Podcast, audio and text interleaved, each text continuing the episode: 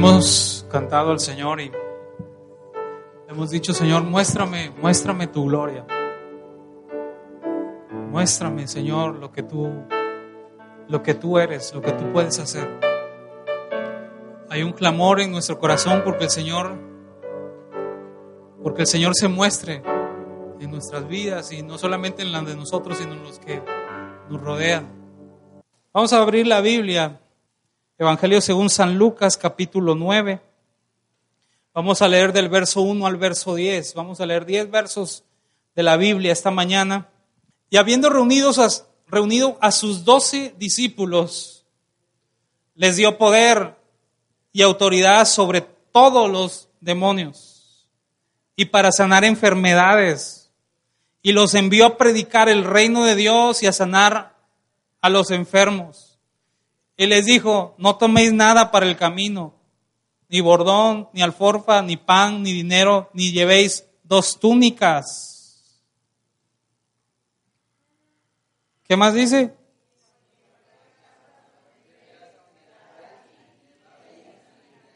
Y donde quiera que no recibieren, salid de aquella ciudad, sacudir el polvo de vuestros pies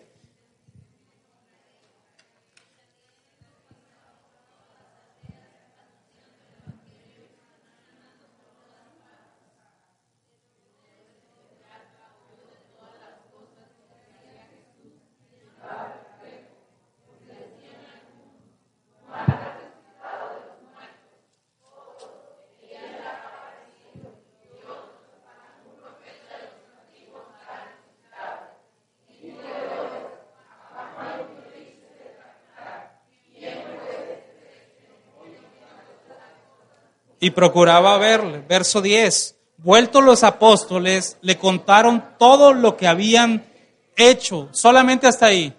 Solamente hasta ahí. Tome su lugar. Muchas gracias. Ah, tengo que preguntar si usted está feliz de estar aquí. Gracias a Dios. Mantenga ese gozo, que nadie se lo robe.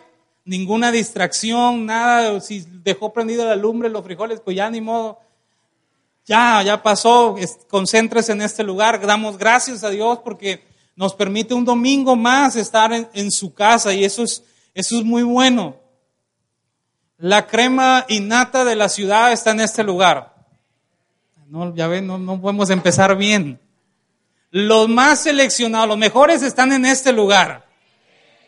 ¿Sabe por qué? Porque Dios nos escogió. La Biblia dice, no me escogieron ustedes a mí, yo los escogí a ustedes.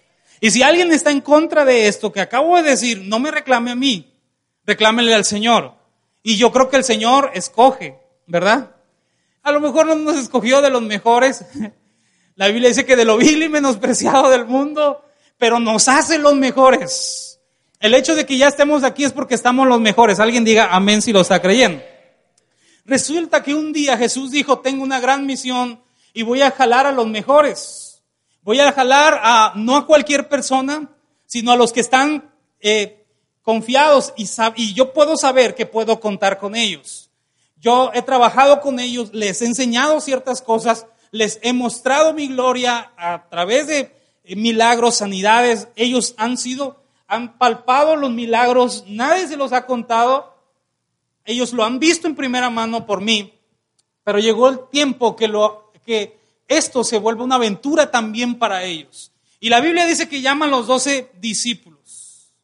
¿Sí? Ahí había todo tipo de carácter, desde el más enojón hasta el más, no sé si a qué le digan chiquión, checho, ¿cómo le dicen acá? Ay, no me digan que no saben.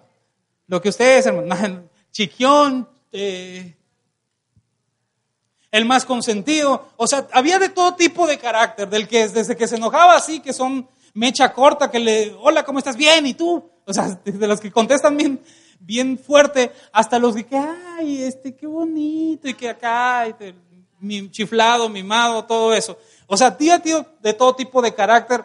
Había también diferentes eh, profesiones, gente que se dedicaba a diferentes cosas, ¿sí? Pero todos son llamados por el Señor Jesús. Gracias a Dios que aquí todos llamados son por el Señor Jesús. ¿Estamos de acuerdo? Los llama.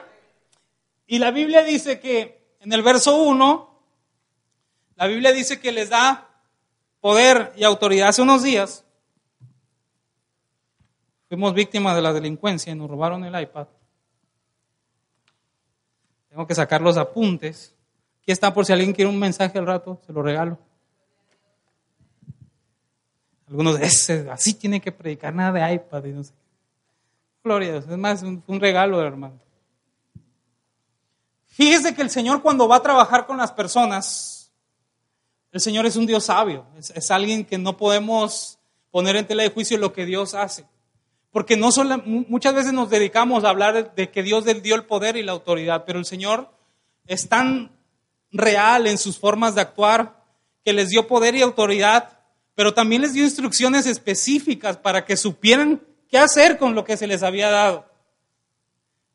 Les dio instrucciones específicas también para saber cómo comportarse. O sea, no nada más les soltó el poder y la autoridad, le dijo, ten el poder y la autoridad, sino que les dio instrucciones específicas para saber qué hacer con lo que Dios me había dado y cómo comportarse con tal poder y con tal autoridad, las trabas que iban a tener, pero también les exigió la responsabilidad de sus acciones.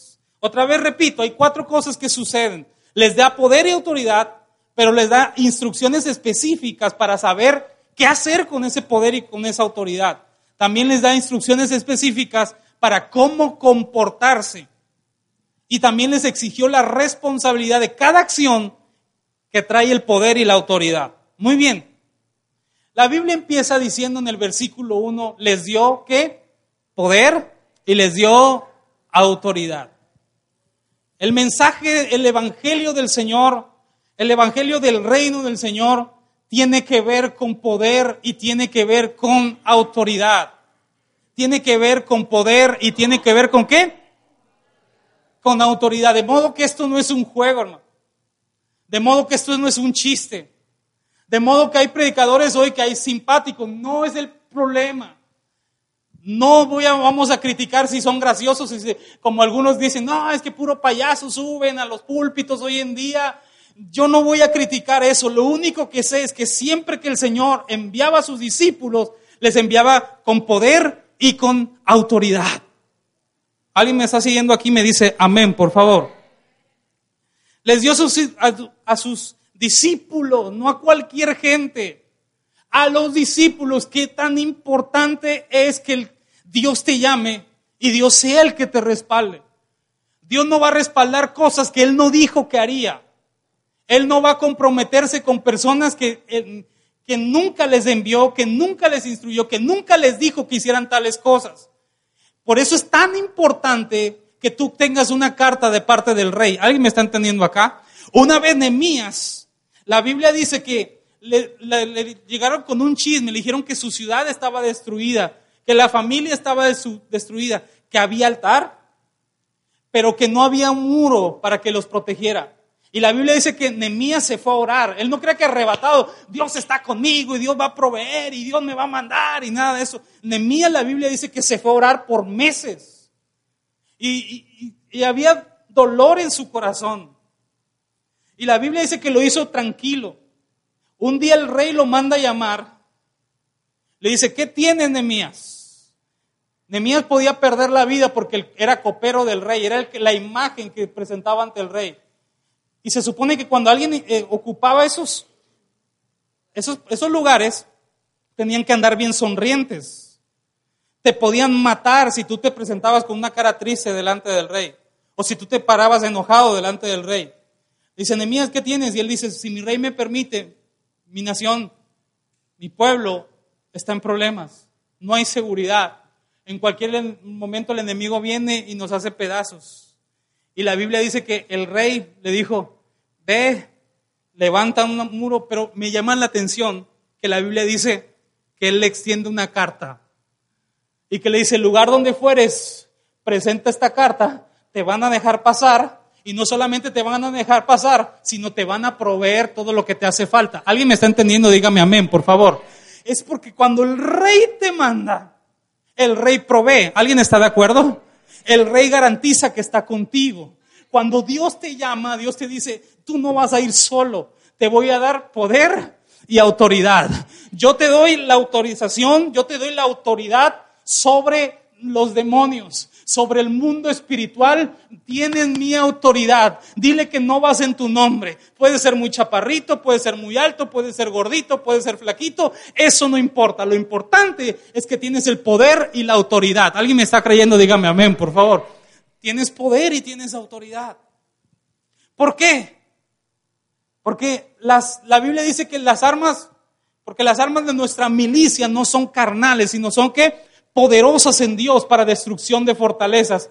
Hoy se ha infiltrado y hemos platicado teniendo largas, largas pláticas, donde que hemos hablado que hoy la depresión se ha metido a la iglesia, hoy hemos visto que anteriormente, tengo tiempo, anteriormente, no sé si a usted le tocó, pero yo me acuerdo cuando era niño, poquito tiempo atrás, que llegaban y le decían a los pastores y a los líderes, ay, mi hijo anda muy rebelde, pastor. No a mí, al pastor allá. Muy, no hablando de mí, de otros. Dijo, mi hijo anda muy rebelde. Y decía el pastor, ¿por qué? Juega muchas maquinitas, pastor. Se la pasa ahí con el, el Atari, el Nintendo. Y no me hace caso. Vamos a orar. Y llamaban al niño, le pegaban una reprendida y él yeah, se ponía acá. Luego más adelante decían, ay, es que ve demasiado Dragon Ball. O sea, está bien. No, los caballeros del zodiaco lo traen loco al pobre chamaco, ¿no? Y el, y el pastor decía, vamos a orar y ayunar para que Dios, en el, y veías una sacadera de caballeros del zodiaco, de Goku y de Vegeta, y por todas partes salían esos, ¿no? Después las cosas se fueron intensificando. Después llegaron y decían, pastor, mi hijo anda muy mal. No hablando de mí es que se mete a las discos, antes se llamaban discos, tardiadas. Ahora ya son antros. Y yo no sé qué hacer. Y lo vi con un cigarrito. Y ahí está, el cigarro, pues, veía un demonio en el cigarro. y reprender y ayuno. Y que eso era bueno. No estoy diciendo que sea malo. Después, ay, es que mi hijo ya vino la época de las drogas, Pablo Escobar, todo lo que ustedes ya saben, no me digan que no, Netflix los tiene bien documentados. Todos se rieron, saben de lo que el Señor, ay Padre. Y que las drogas y que esto y que y fue el boom y la iglesia recuperándose de las maquinitas, recuperándose de Dragon Ball, ¿verdad? ¿Alguien me está entendiendo? Recuperándose de esto y después, ¡pum! Ahí te van las drogas, tómala. Y cuando ya la iglesia estaba, gloria a Dios, vencimos a las drogas. Nadie usa drogas aquí, gracias al Señor. Ay, Señor, nadie usa drogas aquí. Gloria, ya me estaba espantando. De repente entra la distorsión sexual. Ahora, no quiero decir que nunca ha existido esto. Quiero decir que tuvieron su apogeo. ¿Alguien me está entendiendo aquí? Porque las drogas existen. Bueno, ya usted va a decir, no es cierto, yo me acuerdo. Pero yo hablando del apogeo entra la distorsión sexual, todo lo que tiene que ver distorsión sexual, no me voy a poner a tocar los puntos de la distorsión sexual, todo lo ilícito fuera del matrimonio, ¿sí me estoy explicando? Todo lo ilícito entra. Ya cuando la iglesia estaba recuperando, lo de hoy es ansiedad, depresión, soledad. Es el tema de hoy. Y la iglesia se ve confrontada, ¿qué hacer? Con la depresión, con la ansiedad, es que el estrés, todo, si engordo es que es el estrés. Si me sale una bolita es que es el estrés. Si se me cae un cabello es que es el estrés. Todo le echamos la culpa al estrés, a la ansiedad, a la depresión. Y hoy es de que, pues vete a un psicólogo, vete a esto. Cristianos hoy metidos en psiquiatras, bueno, no me voy a detener en esto. Me voy a detener en algo que el Señor les dijo. Les voy a dar autoridad. Les voy a dar poder. Porque el mundo donde ustedes se van a meter, no lo pueden. escuche esto, iglesia. Tú no puedes aconsejar lo que hay que reprender. ¿Alguien me está entendiendo acá? Dígame amén. Y cuando hablo de estos temas, algunos de que, no, yo no estoy preparado. No, no, es que yo ese, ese mundo a mí no me gusta. Es que como cristianos nos toca. O somos cristianos patitos. O somos cristianos que nos gusta lo natural. Pero Dios es un Dios sobrenatural. Voy a repetir para que usted se anime y crea. Dios es un Dios sobrenatural. Entonces le dijo, te voy a mandar buena ropa y buen perfume para que vayas y te presentes bien de caché y la gente diga, oh, es que la presentación cuenta y vayan muchos a la iglesia. No, le dijo, a mí eso no me interesa. Hay algo que me interesa, te envío con poder y con autoridad. Te vas a meter a un mundo espiritual donde se necesita, el, donde tu dinero ya no sirve, donde tu trabajo no sirve. ¿Alguien me está entendiendo? Donde tu influencia allá afuera no sirve. Este es un mundo espiritual y debes de entender. Por eso yo te capacito y te doy poder y autoridad sobre demonios, sobre enfermedades. No dijo, algunas enfermedades sí vas a poder, otras no, hijo, es que se me complica. O sea, ay, no, esas sí me las ponen muy difíciles. Vas a tener poder y autoridad sobre todos Alguien me tiene que escuchar esta mañana. Sobre todos los demonios. Sobre todo, llámese principados, llámese potestades, llámese gobernadores. Tú como discípulo vas a tener autoridad y poder sobre todos los demonios y sobre todas las enfermedades. Alabado sea el nombre del Señor para siempre. Tienes poder, tienes autoridad. Yo te equipo de eso. Esto no es un juego. No se lo dio a cualquiera. Es que, es que la, la unción, la presencia de Dios no es un producto de tianguis. No te tenemos que andar buscando. Vente a la oración, vete a la señal. El que anhela esto no es algo que Él sabe a quién se lo da.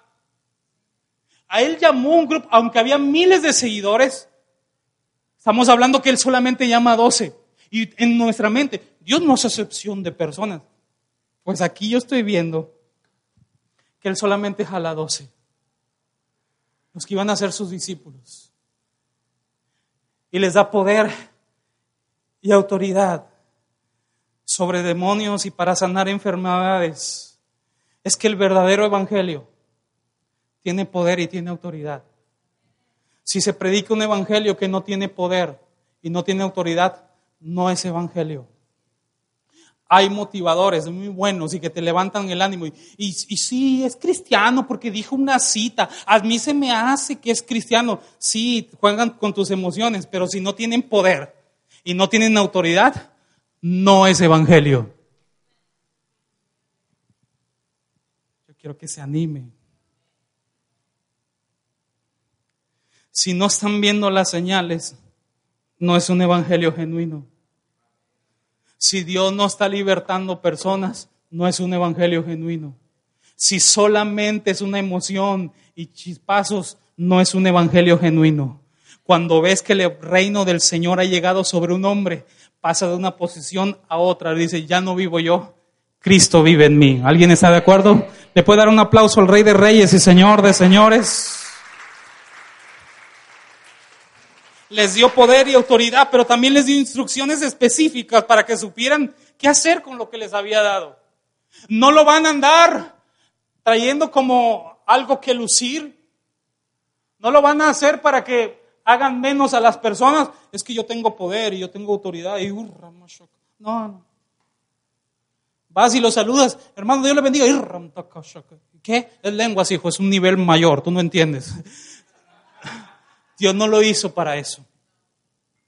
Dios le dijo, te lo doy, no para que andes, perdón por la palabra, de cuadroso, de fanfarrón, de fachoso. Te lo voy a dar porque la gente tiene necesidad. Tiene necesidad de este evangelio.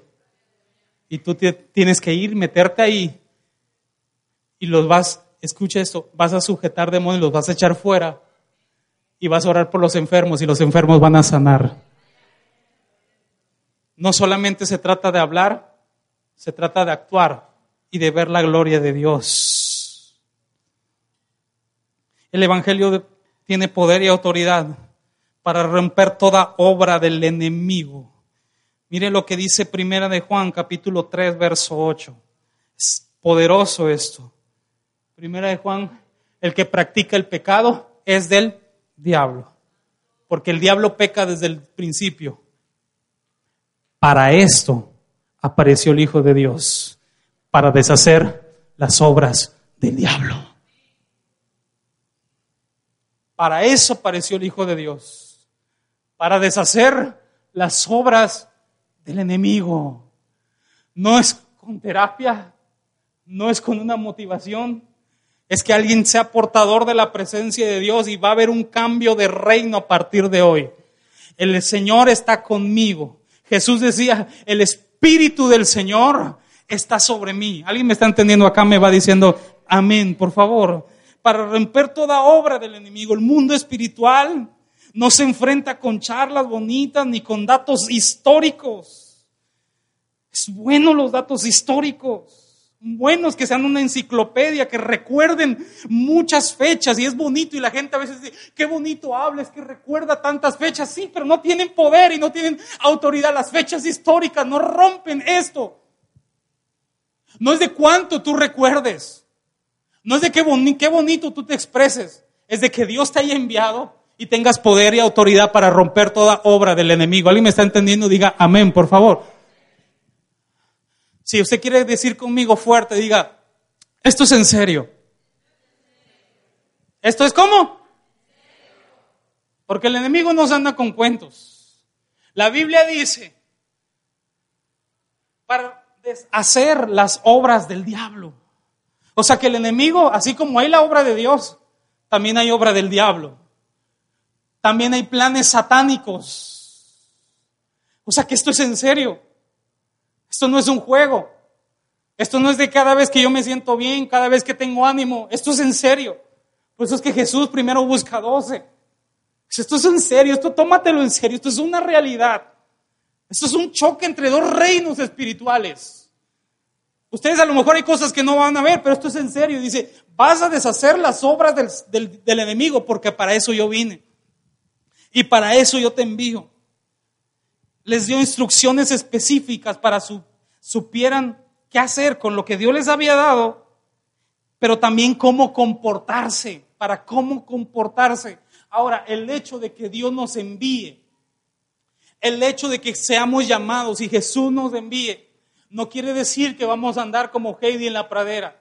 No quiere decir que todo va a ser bonito. No quiero decir que, ay, es que el Evangelio es color de rosa. O sea, no, hay gente que te va a repudiar, hay gente que te va a odiar, hay gente que te va a rechazar, hay gente que no va a aceptar, te va a hacer a un lado. Hay gente que ya no te va a invitar a sus reuniones familiares. Hay gente que te va a bloquear del WhatsApp. Hay gente que ya no te va a invitar a sus fiestas. Pero ¿qué importa que no me inviten mientras Dios esté conmigo? Él y yo somos mayoría. Alguien alabe el nombre del Señor si lo está creyendo. Mientras Él esté conmigo, dice, no importa lo que yo tenga que perder. Pablo decía, tengo la ciudadanía, tengo en esto, tengo en otro. Pero ¿eso qué? Todo lo tengo por basura para ganar a Cristo. Ya casi pasa la del piano, hermano. Dos minutos. Y la hermana del piano sube. No todos van a recibirnos. No todos nos van a recibir.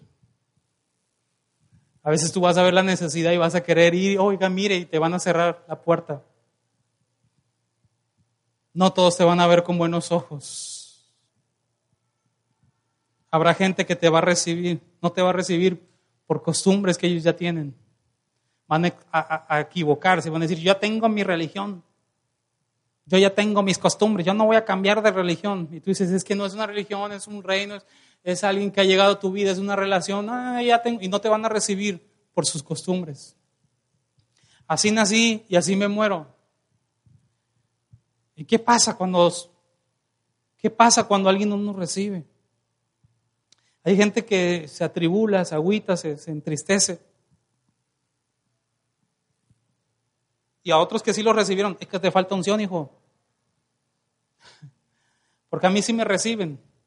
Es que Jesús le dijo, les dio instrucciones, les dijo, hay gente que no los va a recibir. En el versículo 6. Dice, en cualquiera casa donde entréis, quedad allí y de allí salid.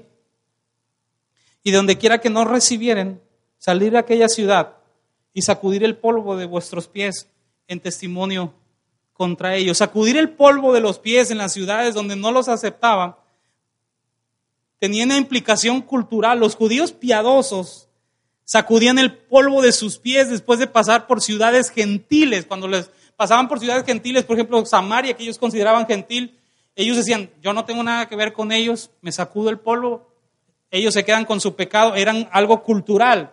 Entonces Jesús cuando dijo, vayan, les van a predicar, aún sean judíos, si no los aceptan, ahí está para los que dicen, es que cuando Dios te manda las todas, todas las puertas se van a abrir, no, va a haber oposición, no todos te van a recibir. Ahora, ¿por qué no pensaba y decía, ¿por qué los hay gente que si está necesitada, necesitan que Jesús venga, que el Señor venga, ¿por qué no nos reciben? Porque ya les dije, porque va a haber gente que por sus costumbres no nos, recibe. Hay gente que se va a burlar de ti. No era fácil ver a un Mesías de hecho carne. Ellos esperaban un libertador y ellos cuando veían a, a Jesús decían, este es enviado de Belcebú, este echa demonios por Belcebú. La gente se va a burlar de nosotros. La gente te va a llamar aleluya, te va a llamar que te lavaron el coco. Se van a reír. ¿Cuántos niños no han recibido bullying en las escuelas por ser cristianos? Y hay de dos. O niegan a Jesús.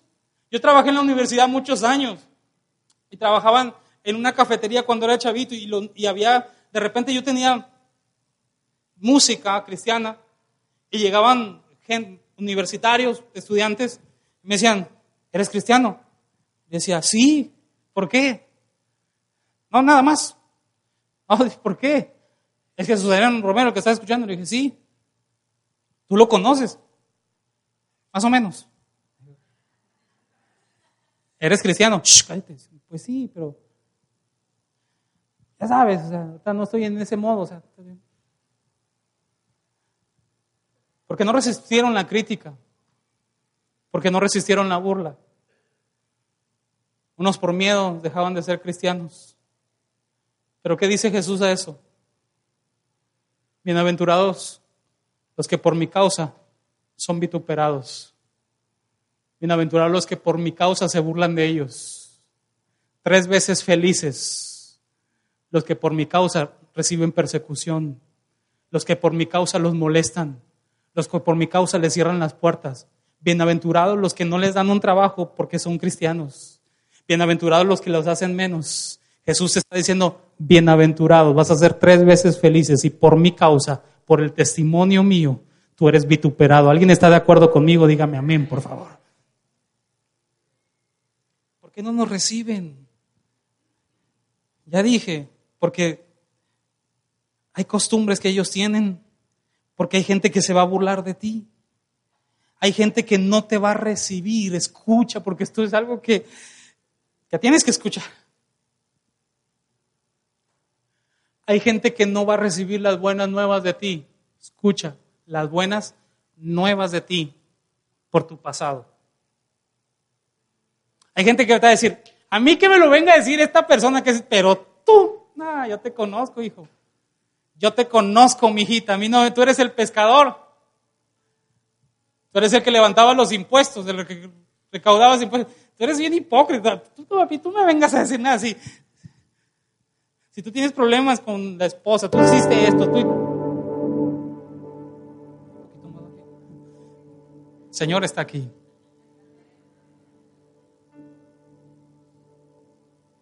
Qué importante, qué importante es esto.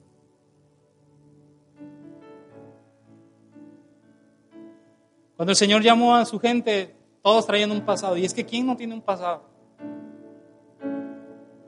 Yo he dicho hasta cansancio que esta es una iglesia restaurada, restauradora, no solapadora, restauradora. Cuando alguien me ha querido hablar del pasado de alguien, le digo, a mí, no, a mí no me interesa, del pasado se encarga Dios. Dios me puso aquí para restaurar. Porque si tenemos que ser honestos, si pasaran una pantalla aquí todo lo que hemos hecho, desde mí hasta todos ustedes, nos vamos de, espaldas o de boca o nos vamos de la iglesia, pero algo nos pasa. Todos tenemos un pasado.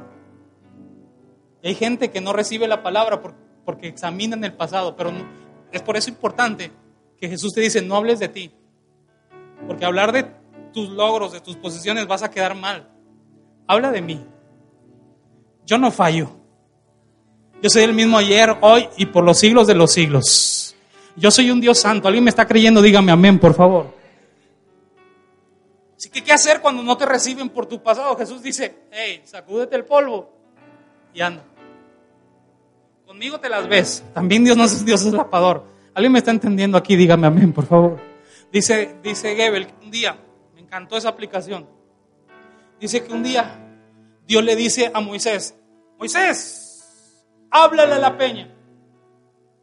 Y Moisés, como estaba acostumbrado a los métodos antiguos, dice la Biblia, dice él, perdón, y también dice la Biblia, que él no le habló a la peña, le pegó. ¿Sí o no? ¿Se acuerdan de eso? Le pegó a la roca. El pueblo necesitaba agua y Dios le habló, de esa roca va a salir agua, lo que representaría a Jesucristo más adelante. Dice, háblale a la roca. Y él le pega. Y dice, ay, está bien, tú y yo no la vamos a ver después. Ahorita voy a sacar que saque agua, porque mi pueblo necesita. Sí sabe lo que le estoy queriendo decir. Si hay alguien que va a recordar tu pasado y el mío, nos las vamos a tener que ver con Dios. A Dios no se le escapa ni una. Pero va a haber gente que no va a recibir el Evangelio por el pasado. No te atormentes. No trates de solucionarlo. Hay veces que quieres solucionar todo y Dios dice, hey, yo no te mandé a solucionarlo, yo me encargo de eso. Tú predica, tú habla, tú muéstrales que eres diferente. Tú muéstrales que desde que yo vine, tu caminar es diferente. Sí, cierto, tienes errores. Pero con todos los errores yo te llamé y te di poder y te di autoridad. No nos van a recibir porque ellos no quieren abandonar su reino antiguo. Usted tiene que ir y decirle, sea lo que sea, es que yo estoy pasando esto, es que yo esto, que acá y que allá y que... La solución es la misma. Es que yo tengo ansiedad, pero combinada con depresión y con artritis, la, la solución es la misma. Un reino nuevo ha llegado. Un rey poderoso ha llegado. Hay un choque. Tú decides, te quedas en el reino antiguo o te quedas en el nuevo reino. Es la, la solución. ¿Alguien me está entendiendo? El Señor no se complicó. Él dice, ve y háblales del reino. Dile que yo he venido.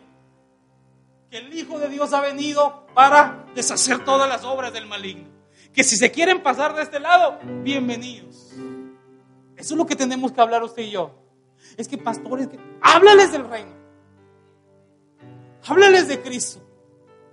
Cristo está por encima de la depresión. Cristo está por encima de la tristeza. Cristo está por encima de la depresión. Cristo está por encima del cáncer, del SIDA. ¿Alguien me está entendiendo aquí? Cristo está encima del malestar en los riñones. Cristo está por encima de cualquier enfermedad. Jesucristo, en Él, en Él tenemos vida y tenemos esperanza. ¿Alguien lo está creyendo? Diga amén, por favor. No nos van a recibir porque no quieren salir de ese reino de antes, no quieren dejar de pecar, no te enganches. No nos avergoncemos. Somos bienaventurados cuando nos persiguen, cuando nos insultan. Pastores que me van a venir a acusar, que vengan. En el corazón del Señor no existe el pasado. Si tú estás aquí, es porque Dios está dando una oportunidad. Yo a todos les digo, yo me hago responsable del 19 de agosto para acá. No vengan a decir, es que tú no supiste lo que él hizo en el 2014. Uy, si tú. No me vengan a decir esas cosas. Es que una cosa, a mí no me vengan a decir esas cosas. ¿Eres solapador? No. Pero Dios se encarga, ya dije, del pasado. Vamos a darle hacia adelante. No te avergüences cuando te saquen a ti el pasado. y dile, yo vengo a predicarte a Cristo y a este crucificado. Saliendo, vamos al verso 6, capítulo 9, verso 6. Y saliendo pasaban por todas las aldeas anunciando. Y saliendo, salían por todas las aldeas anunciando el Evangelio y sanando por todas partes. Y saliendo, saliendo. Saliendo, saliendo, saliendo. Grabes esa palabra. Y saliendo, saliendo, saliendo y saliendo. Una iglesia que no sale no es iglesia. Una iglesia que no evangeliza no es iglesia. Una, una iglesia que no habla de Cristo no es iglesia. No se trata de mí, no es lo que yo quiero, es lo que Él quiere. Es lo que Él manda. Siempre estamos acostumbrados. Hoy la iglesia se está volviendo humanista. Yo quiero, yo demando, yo pido, yo ordeno. ¿Y Dios dónde queda? La Biblia dice que Él los mandó, los, le dijo, salgan. Y la iglesia salió. Y los discípulos salieron. Yo lo anoté aquí. Y ellos obedecieron a Jesús y eran respaldados. Es que hermano, quiero decirle algo. Le expliqué lo de lo de la peña. Y aún así, el Señor lo respaldó porque lo, lo había llamado. ¿Cuánto más? Dios va a respaldar la obediencia. ¿Cuánto más cuando Dios te manda y tú obedeces? Él te va a respaldar porque estás haciendo, no te está enviando cualquier, te está enviando Él. Les he platicado y si, ya se la saben, ni modo. Es que me, me, encanta esto. Una vez fuimos, me invitaron a una ciudad, parece que era en, Chetumal. Llego a predicar y todo. Y el pastor me dice, vámonos a desayunar. Y dije, bueno, gloria a Dios, vámonos. Llegamos, comimos poquito, yo no como, comimos. Que el Señor nos pusiera. dice la Biblia que lo que pusieran es lo que te tienes que comer, ni modo. comimos. Le metimos a la piñata con todo. Nos íbamos ya, pagó el pastor. Cuando nos subimos al carro, yo empiezo a sentir. ¡ah! Algunos saben de lo que les hablo y volteo y la señora estaba apurada haciendo un puestecito, me acuerdo, como un, como un, como esos trailers, como que les abren, camper, algo así. Y empiezo, y el pastor prende el carro, se la voy a explicar todo, no se prende el carro. Y yo, sin, dije, pastor, pastor, pastor. ¿Qué pasó? Pensó que a lo mejor quería el baño. ¿Qué pastor? Es que yo le tengo algo que decir a esa señora pues dile. Y yo digo, ay Señor, ¿y ahora? No sabía qué le iba a decir. Solo sabía que Dios me estaba mandando a decir algo. Me bajo y me le quedo viendo y la señora. De repente dije, ayer en la noche, bañándote en tu regadera, llorando le gritabas a Dios, ¿por qué Él se fue? ¿Por qué me dejó? Si me das una señal, yo entregaré mi vida. Si me das una señal, yo te voy a seguir con todo mi corazón. Cuando yo le estaba diciendo y el Señor te escuchó, ¡ah! en el puesto cayó de rodillas. Y me decía, ¿quién se lo dijo? Le dije, no importa. Yo lo único que sé es que Dios tiene un plan con usted. Y la señora bañada en lágrimas, dije, al rato a las 8 tenemos un culto. Vaya, ahí estaba la señora. ¿Qué te quiero decir? Uy, el pastor está muy ungido. No. Te estoy diciendo que Dios premia la obediencia. Yo no sabía si estaba casada, si tenía problemas, si se había bañado la noche anterior, no sabía nada. Lo único que sé es que Dios respalda la obediencia. Y saliendo, yo le cambié la palabra y obedeciendo, y obedeciendo. Pasaban por todas las aldeas, anunciando el Evangelio y Jesús los respaldaba. Otra vez, y Jesús los respaldaba. Y el Señor no dejó caer a tierra ninguna de sus palabras. Si tú sales, ¿sabes algo? Me encantó. No tiene bueno, sí tiene que ver con la prédica, te lo digo algo. Mientras estaba siendo ministrado por la alabanza, fui con Emanuel y le dije, pásame la lista. Yo estaba diciendo, predico esto.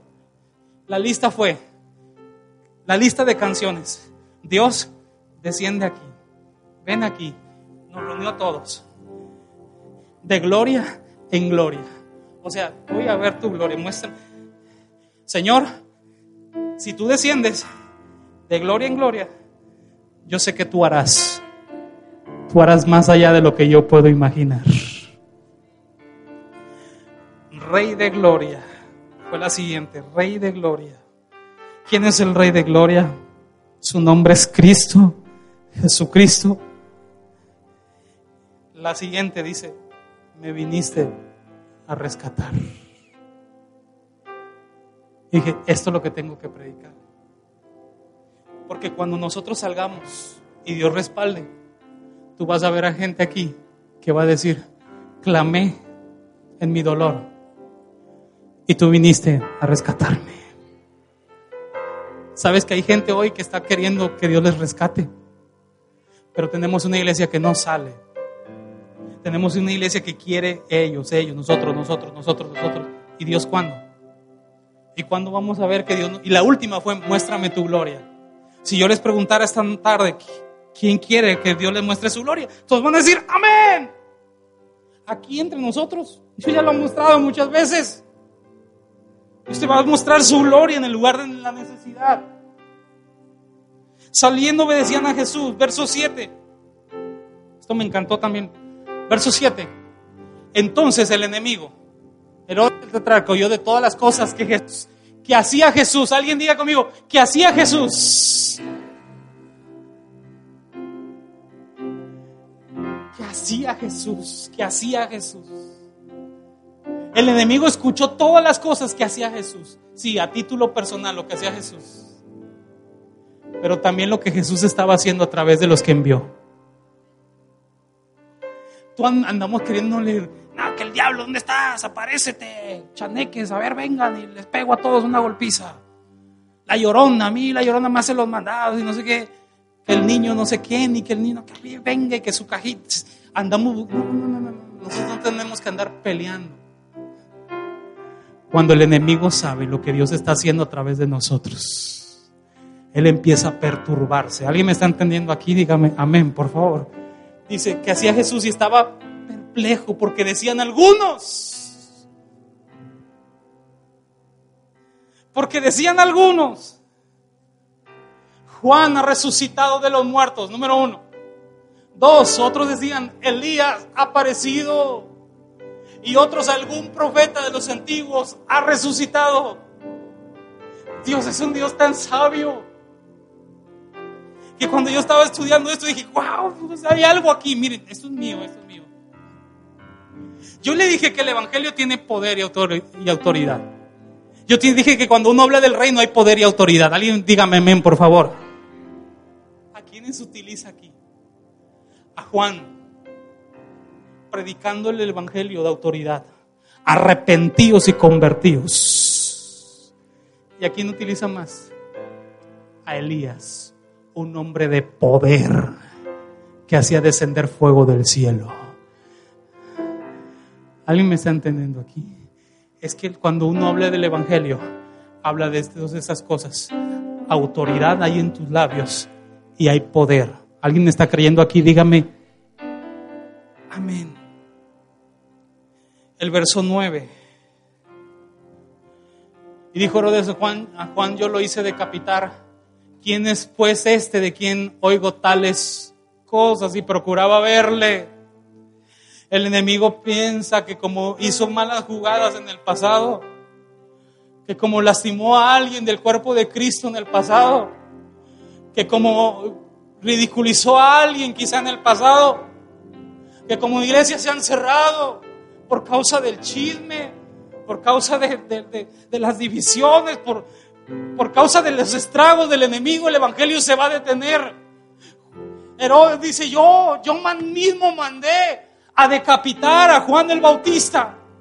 Y esto siguió. Hay alguien que dijo, es que pueden matar nuestro cuerpo, pero nunca van a, matar nuestra alma, nunca van a parar este mensaje.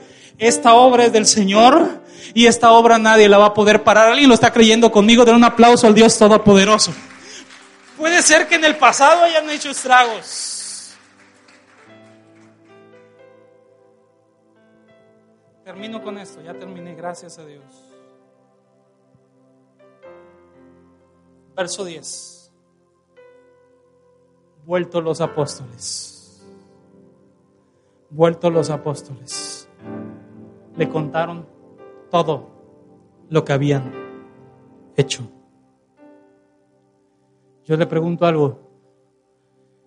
Domingo tras domingo, venimos y le contamos esto al Señor.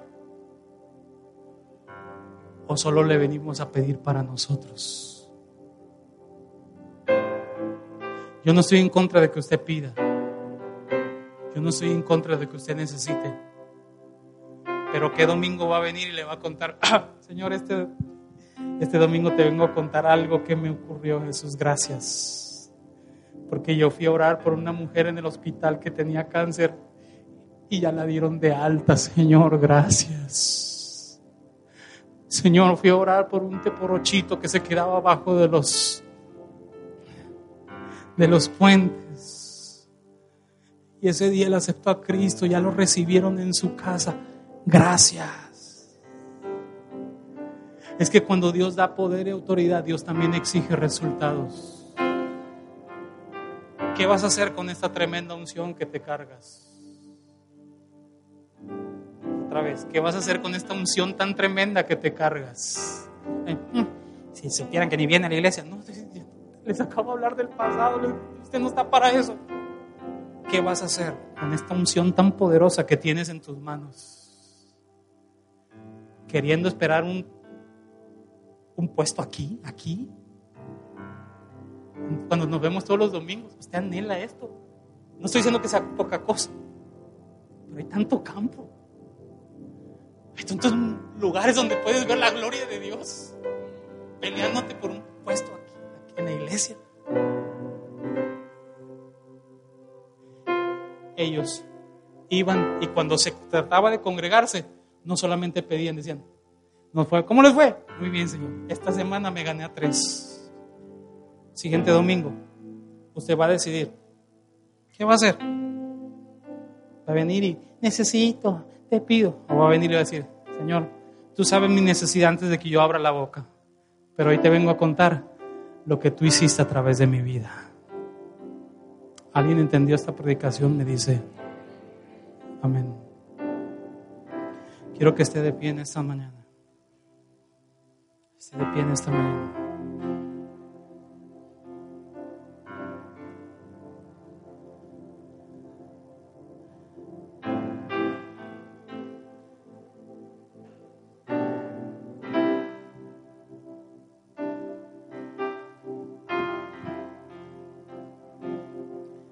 Quiero hacer una oración hoy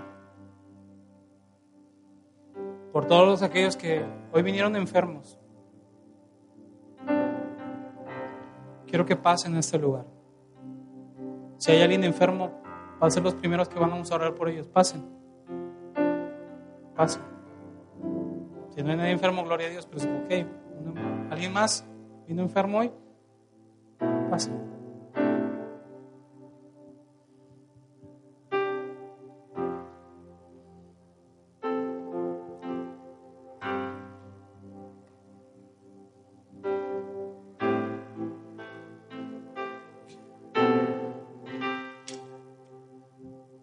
Ahora quiero hacer una pregunta aquí.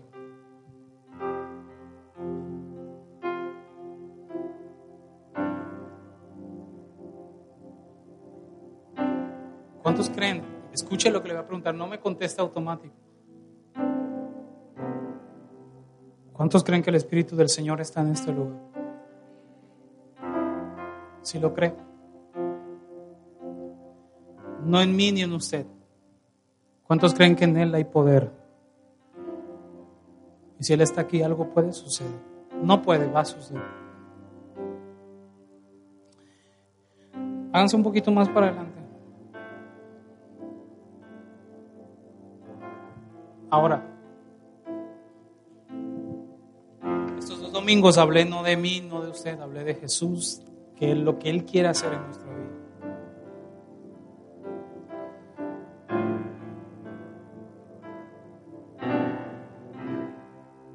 Es una pregunta que a veces me da hasta, no miedo, pues, muchos no les interesa, la verdad. Ay. ¿Cuántos quieren servir a Dios aquí? En serio, ¿cuántos quieren servir a Dios aquí? Que Dios, yo no quiero que me lo cuenten, yo quiero, quiero que estén de pie y vengan atrás de ellos. Todos los que quieran servir, no todos los que dicen, yo extraño el servir. Es, Escucha, esto no es para dos, para tres, esto es para todos, para los que quieren obedecer simplemente.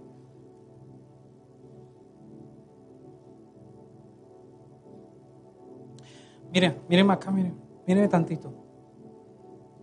Es que la, la, instrucción de Dios es sí orar por los enfermos, pero no es tanto ministrar, escuches. Si usted cree que el, evangelio es aburrido y que anda queriendo meterle dosis de que es que necesito algo que, ah, porque es la, iglesia, hay gente que dice así, lo mismo, la iglesia, o sea, vámonos a ver hits o vamos a, ver algo, adrenalina. si supieras. Si supieras que lo que Dios te manda es... Si ahí se te... Cuando te enfrentes en realidad en un plano espiritual. Pero lo mejor de esto es que cuando veas que los demonios se sujeten por el nombre de Jesús, me vienes a decir si el Evangelio es aburrido. Ahí me vienes a decir si, ay, necesitamos adrenalina. Ahí me vienes a decir. Me vienes a decir que el evangelio es aburrido cuando vas y Dios restaura una familia completa y te da el testimonio. Me vienes a decir si el evangelio es aburrido. El problema, ¿sabe cuál es? Que la iglesia perece por falta de información, por falta de conocimiento. Creemos que esto nada más es iglesia. Y no es cierto.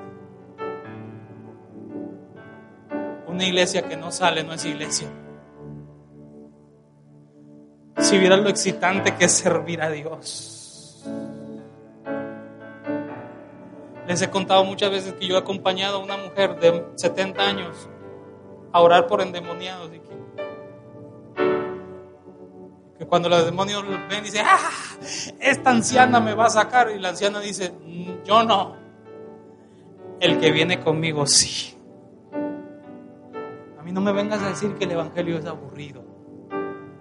Muy probablemente es porque no conocemos el Evangelio y andamos queriendo meterle dosis de emoción, de diversión, con porquerías y medias y tonterías y medias. Cuando Dios lo que te manda a meterte al plano espiritual es algo sobrenatural. Te quieres sentir en otra órbita, métete con Dios y métete al lugar de la necesidad y vas a sentir lo que es andar en otro. Pero el Evangelio no es aburrido no es aburrido. Vamos a orar esta tarde, primero por nuestras hermanas que están enfermos. Usted no ore si no cree. No ore confiando en su capacidad. Es más, no ore diciendo, es que esta semana no oré. No, porque no depende de ti. No es de cuánto tú te levantes del cuello, depende de Dios. Si tú vas a confiar que Dios lo puede hacer, ora.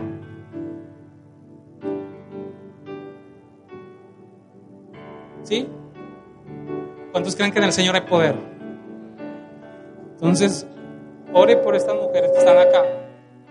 Vamos, una, dos, tres, vamos. Ore como si fueran su familia. Vamos, en el nombre de Jesús, Padre. Pon tu mano de sanidad ahí, en el nombre de Jesús.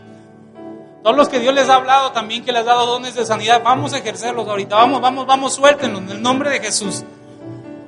Todos los que dicen, yo quiero ver en primera mano lo que Dios puede hacer en el nombre de Jesús. Dios te ha dado autoridad, Dios te ha dado autoridad sobre todas las enfermedades en el nombre de Jesús. Todas las enfermedades que eran inoperantes, ahora, ahora, ahora, en el nombre de Jesús. Vamos iglesia, levante su voz, levante su voz creyendo, creyendo. No es el que grite más, es el que crea, el que crea, el que crea, el que crea, porque el que cree todo le es posible, todo le es posible. Señor, no se trata de mí. No me envíes solo. Me enviaste tú. Pablo decía, yo apóstol de Jesucristo, no por hombre, ni por Jesús, ni por hombres, sino por Jesucristo y Dios Padre, el que le levantó de entre los muertos. Padre, conforme a tu fe, conforme la fe de ella, en el nombre de Jesús.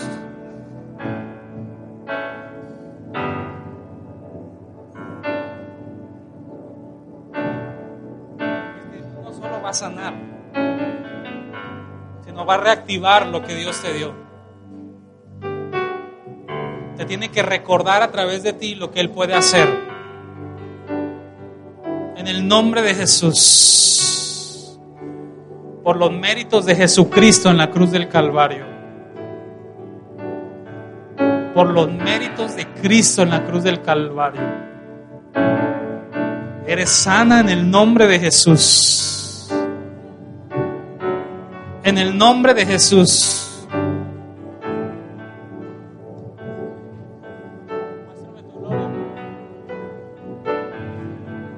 En el nombre de Jesús. Para testimonio de la gente, Señor, en el nombre de Jesús. Nosotros te creemos. Tú no necesitas hacer cosas para que nosotros te creamos, pero la gente incrédula sí necesita ver tus obras. Muestra tu gloria, muestra tu gloria, muestra tu gloria en el nombre de Jesús. En el nombre de Jesús. Y te damos gloria, te damos honra, te damos adoración a ti. Le damos a los huesos en el nombre de Jesús. Que se afirmen, se fortalezcan. En el nombre de Jesús. En el nombre de Jesús. que tu siervo te oirá. Yo fui consagrado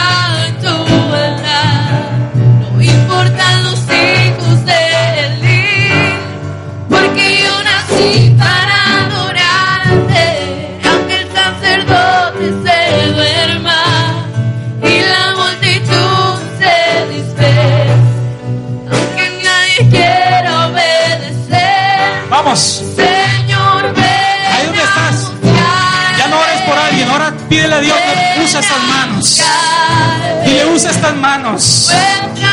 Yo solo te voy a obedecer. Yo solo te voy a obedecer. Yo solo te voy a obedecer. Si tú mandas, tú respaldas. Si tú me envías, tú provees.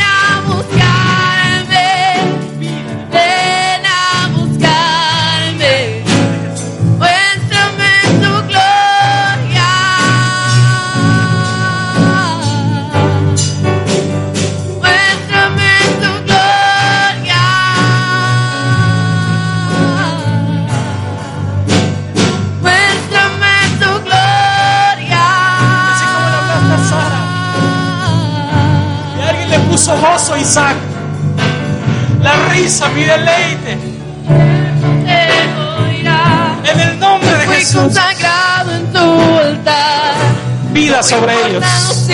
Vida, vida, vida, vida, vida, vida, Porque yo nací para adorarte.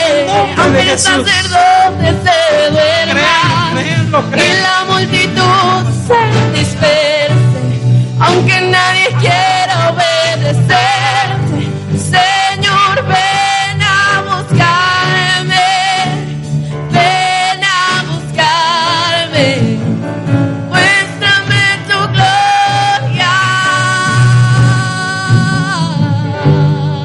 Puede levantar sus manos ahí donde está, por favor, levante sus manos.